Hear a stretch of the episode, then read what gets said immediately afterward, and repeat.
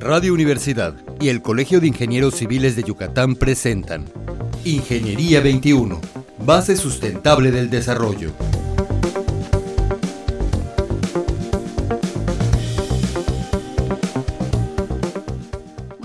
Días, nuestros estimados radioescuchas. Estamos aquí con el programa Ingeniería Siglo XXI y el día de hoy vamos a hablar de los controles económicos en la construcción y nuestro invitado es el maestro en Ingeniería Nicolás Zaragoza Grife. Buenos días, Nicolás, ¿cómo estás? Hola, Tere, buenos días. Muy bien aquí con este friecito en la mañana del día de hoy. Sí, muy agradable. Así es. Eh, Nicolás, ¿nos podrías platicar cómo calculamos los costos en la construcción? Es así como la introducción al tema para... Claro, Tere, con mucho gusto.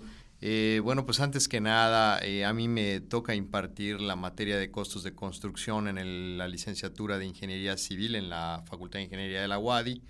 Y bueno, pues te puedo decir que existen distintos métodos para calcular el costo de una construcción. A estos métodos les denominamos estimados de costos. Existen diferentes tipos de estimados de costos, los cuales tienen diferentes propósitos. Principalmente guardan una relación entre qué tan aproximados son los resultados que producen, con cuánto tiempo y esfuerzo conlleva realizarlos. Entre los más conocidos se encuentra el análisis de precios unitarios, el cual es el que produce la máxima exactitud posible, pero también es el más costoso de realizar debido al esfuerzo y al tiempo empleado. Están los estimados paramétricos. De estos, el más utilizado es el del costo por metro cuadrado techado. No es tan exacto, pero es válido como una primera aproximación al costo real de una construcción. Para el caso del estimado detallado por precios unitarios, todo parte de la división del trabajo que contempla una obra de construcción. Esta división puede ser de diferentes formas. A estas divisiones se les conoce como partidas o subpartidas según el nivel jerárquico que ocupen en la estructura de desglose de los trabajos de la construcción, así como la secuencia de los procedimientos constructivos. Dentro de estas partidas, el trabajo a realizar se divide en partes específicas y cuantificables. De manera común, se les conoce como conceptos de obra, pero cuando se conoce la cantidad de trabajo por ejecutar, entonces les denominamos paquetes de trabajo. Estos paquetes de trabajo representan productos terminados en obra, como pueden ser a manera de citar algunos ejemplos. Por ejemplo, la partida de estructuras, podríamos citar cadenas, traves, castillos, cerramientos, etc. Y bueno, pues es trabajo del ingeniero de costos definir cuáles recursos o insumos necesita cada paquete de trabajo y en qué cantidad. Esta cuantificación debe hacerse en unidades comerciales para facilitar posteriormente el control del proyecto en caso de que se llegara a realizar la construcción. Cada paquete de trabajo utiliza varios recursos diferentes de diferentes tipos, como pueden ser, por ejemplo, materiales, mano de obra, maquinaria, rentas, subcontratos, costos básicos o preliminares. Entre ellos están los concretos, morteros, cimbras, aceros, etc. Finalmente, pues te podría decir que es recomendable que el ingeniero de costos esté bien informado acerca del proyecto ejecutivo para poder considerar todos los pormenores que pudieran intervenir en los trabajos. Se necesita experiencia en obra para considerar rendimientos de mano de obra aceptables y poder realizar un buen estimado, no solo del costo, sino también del tiempo.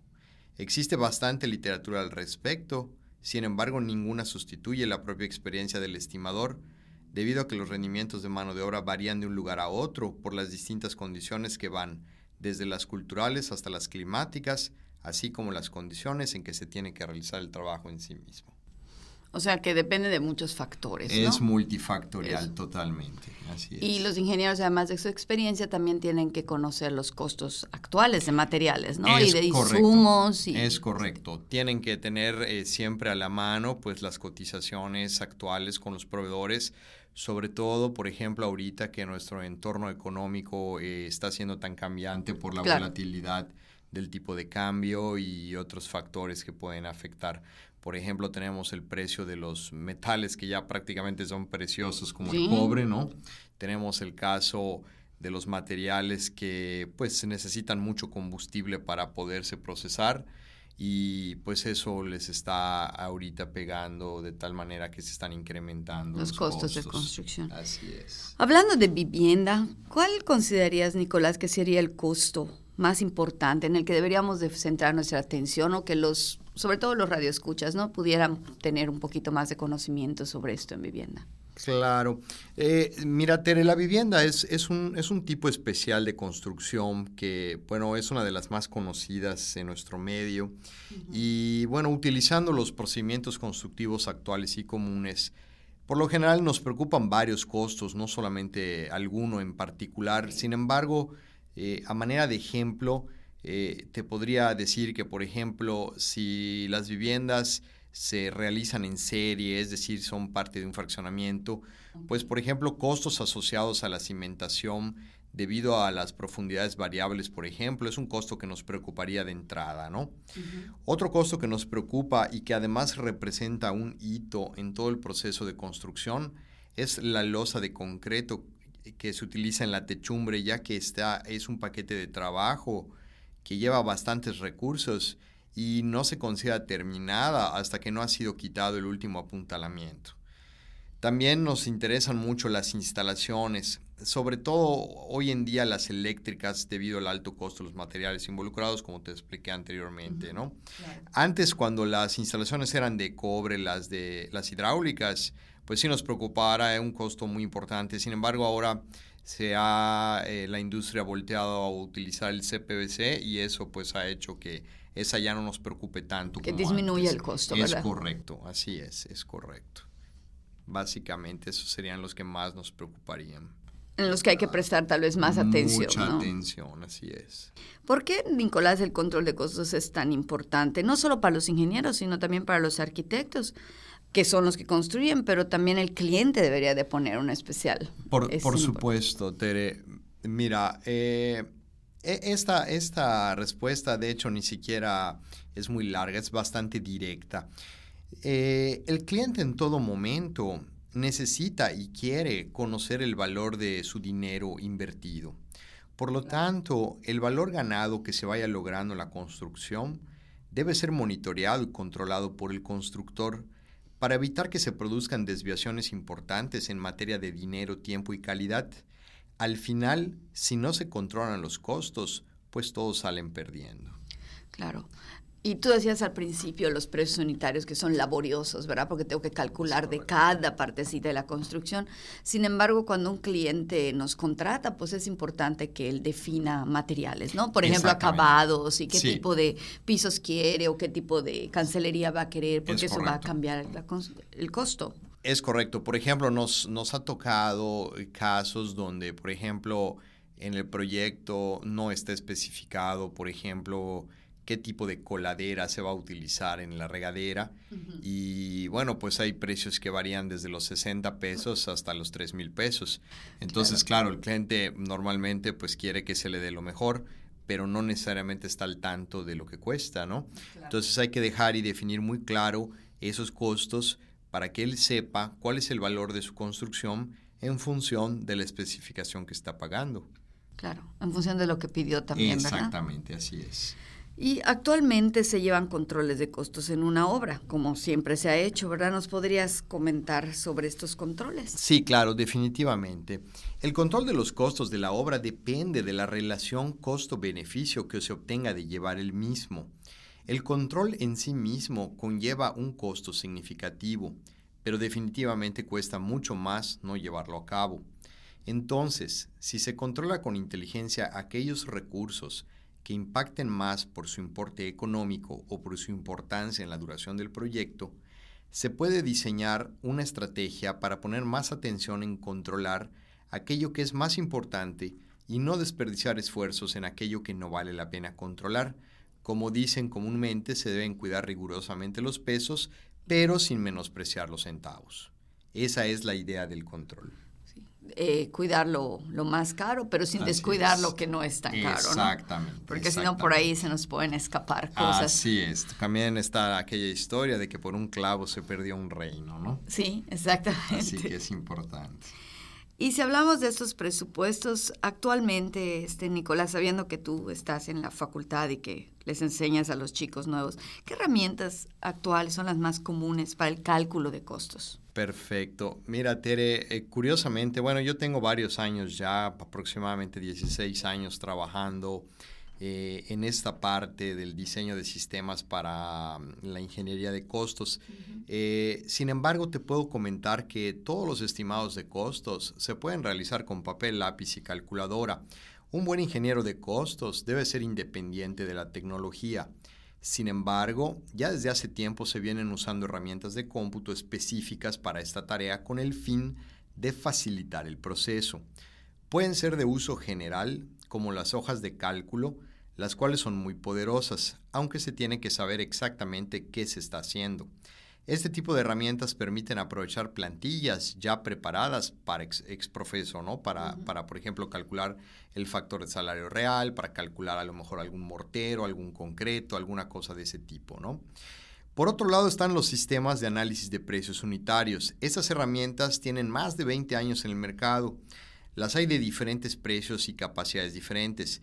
Sin embargo, su utilización por las nuevas generaciones de ingenieros de costos ha llevado en algunos casos a desviarse de la meta original, que es obtener un estimado de costos preciso de un proyecto completo y no meramente la reutilización de las llamadas tarjetas de precios unitarios, a las cuales en la mayoría de los casos solo se les actualiza el costo de los insumos y muchas veces no queda claro de dónde se obtuvieron las cantidades o rendimientos que utilizan.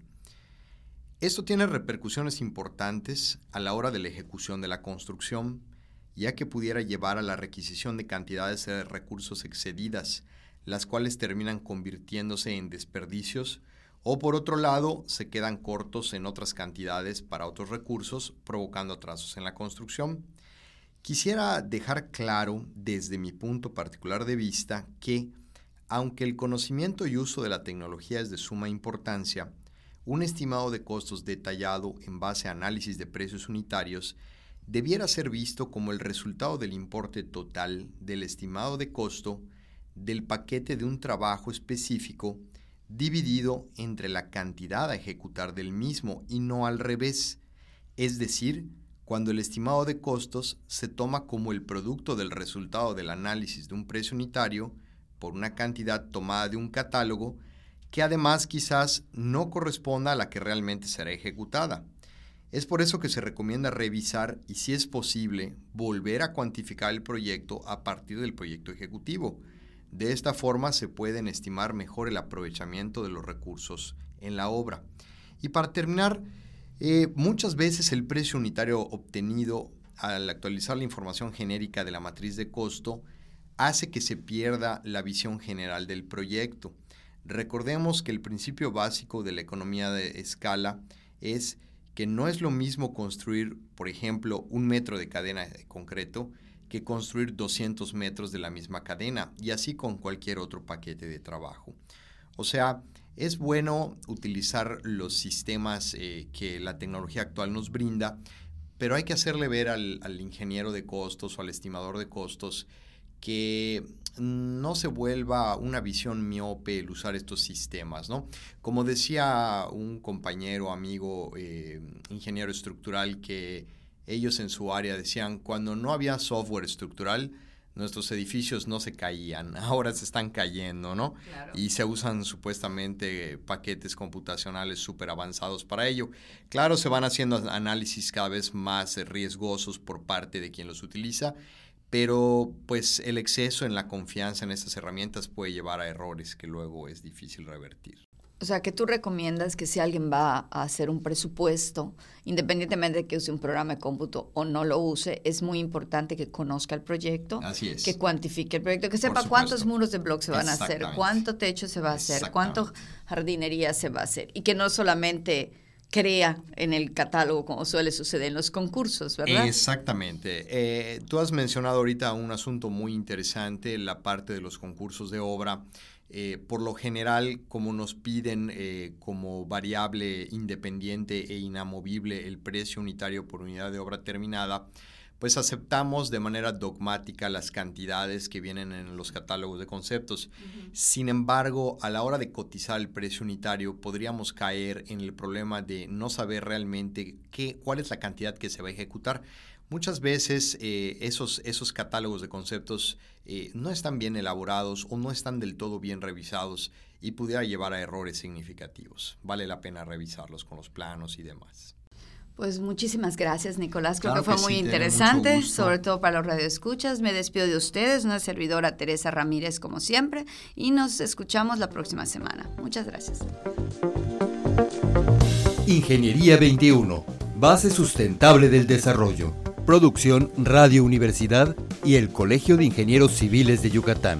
Teléfono 925-8723. Correo electrónico ingciviles.prodigy.net.mx.